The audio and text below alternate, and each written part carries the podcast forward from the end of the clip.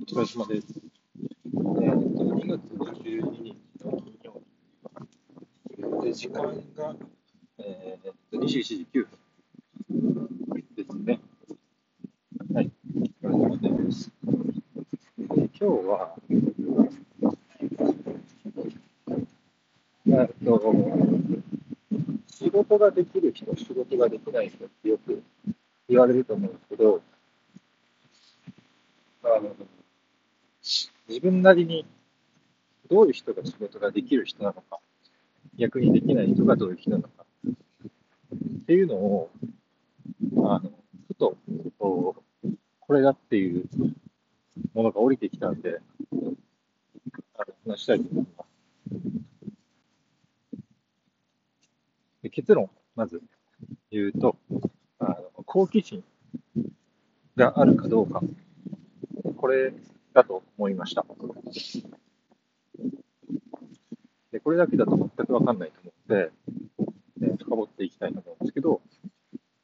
あの、よく、まあ、新卒1年目で例えたときに、まあ、先輩から、指示を受けて仕事をやるっていうことがほとんどだと思うんですけど、まあ、新卒、同じ新卒2人がいたとして、で、同じ仕事を同時に渡されました。で、受け取っている情報としては、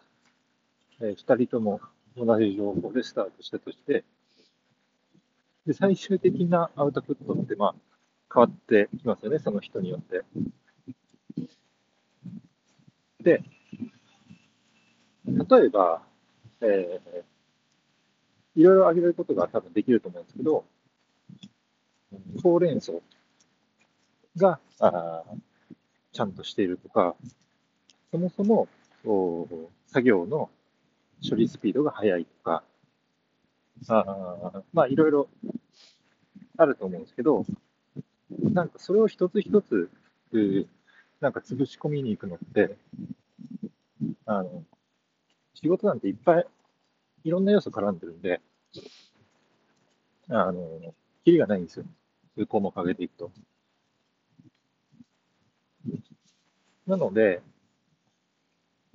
あの、じゃあどういう人が、あそういうちゃんとほうれん草を、ができて、えー、まあ、作業スピード、処理スピードが速いのは別なんですけど、あの、まあ、どういう人が最終的にいいいい仕事が、アウトプットができるのか。って考えたときに、まあ、好奇心だなと思いました。で、まあ、新卒なんて、あの、何かこう、仕事依頼されたときに出すアウトプットなんて、たかが知れてると思って、で、クオリティなんてあんま変わんないんですよ。で、まあ、先輩からフィードバックを受けます。でその時に、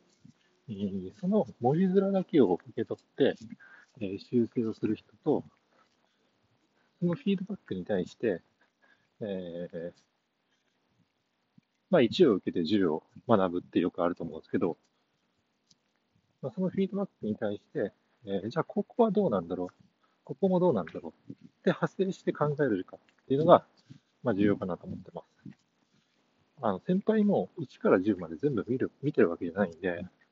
あの、機械的になんかこことこことここって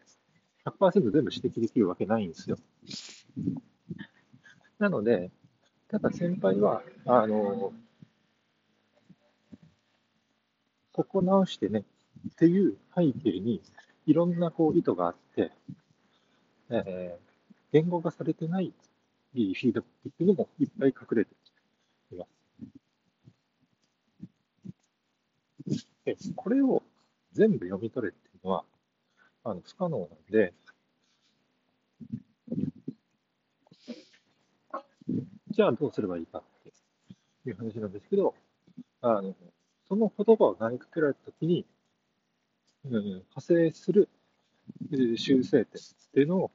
興味を持って見つけることができるか、自発的に見つけることができるかっていうところがポイントだなと思ってます。はい。なんだ。これだけで伝わるのかな。うん。結構、あの、後輩を、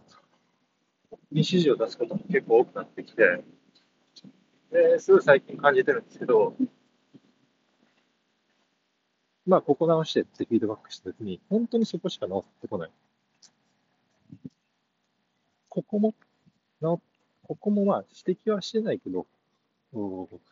さっきの指摘内容を考えたら、ここも同じように間違ってるっていうのを気づくじゃないかなっていうのを見て思ったりするので、うん。やっぱり好奇心というか、まあ、この好奇心っていうキーワードが当てはまってるのかどうかわかんないですけど、一番最適な言葉なのかわかんないですけど、まあ、そんな感じのニュアンスですね。うん。まあ、好奇心だけじゃないと思うんですけど、仕事できる、できないの分岐点って。でも、こうなんかこう、大部分を占めている感じは、あなんか最近していて、うん。やっぱり、そうですね。誰かに言われたことを、ただやるって、やっぱ続かないし、その人じゃない限り、その人の考えなんてわかんないんで、自分で、えー、やっぱり好奇心を持って、えー、いいものに仕上げていく。いい仕事をするっていうことをこう自発的にやりに行く人が、まあ、結果的に成長もスピードも速いし、まあ、成長をできる人なんじゃないかなと、なんか、ちょっと思いました。うん。なんかちゃんと言語化できてない部分もあると思うんで、なんか今後も、あの、成長、仕事ができる人、できない人に関しては、まあ、いろいろ考えていきたいなと思ってるんですうん。でもなんか、とっかかりはなんか、さっき話した好奇心っていうところが一つ大きな要素になってるんじゃないかなと思ったので、まあなんかあんまり考えまとまってないですけど、話してみました。はい。以上です。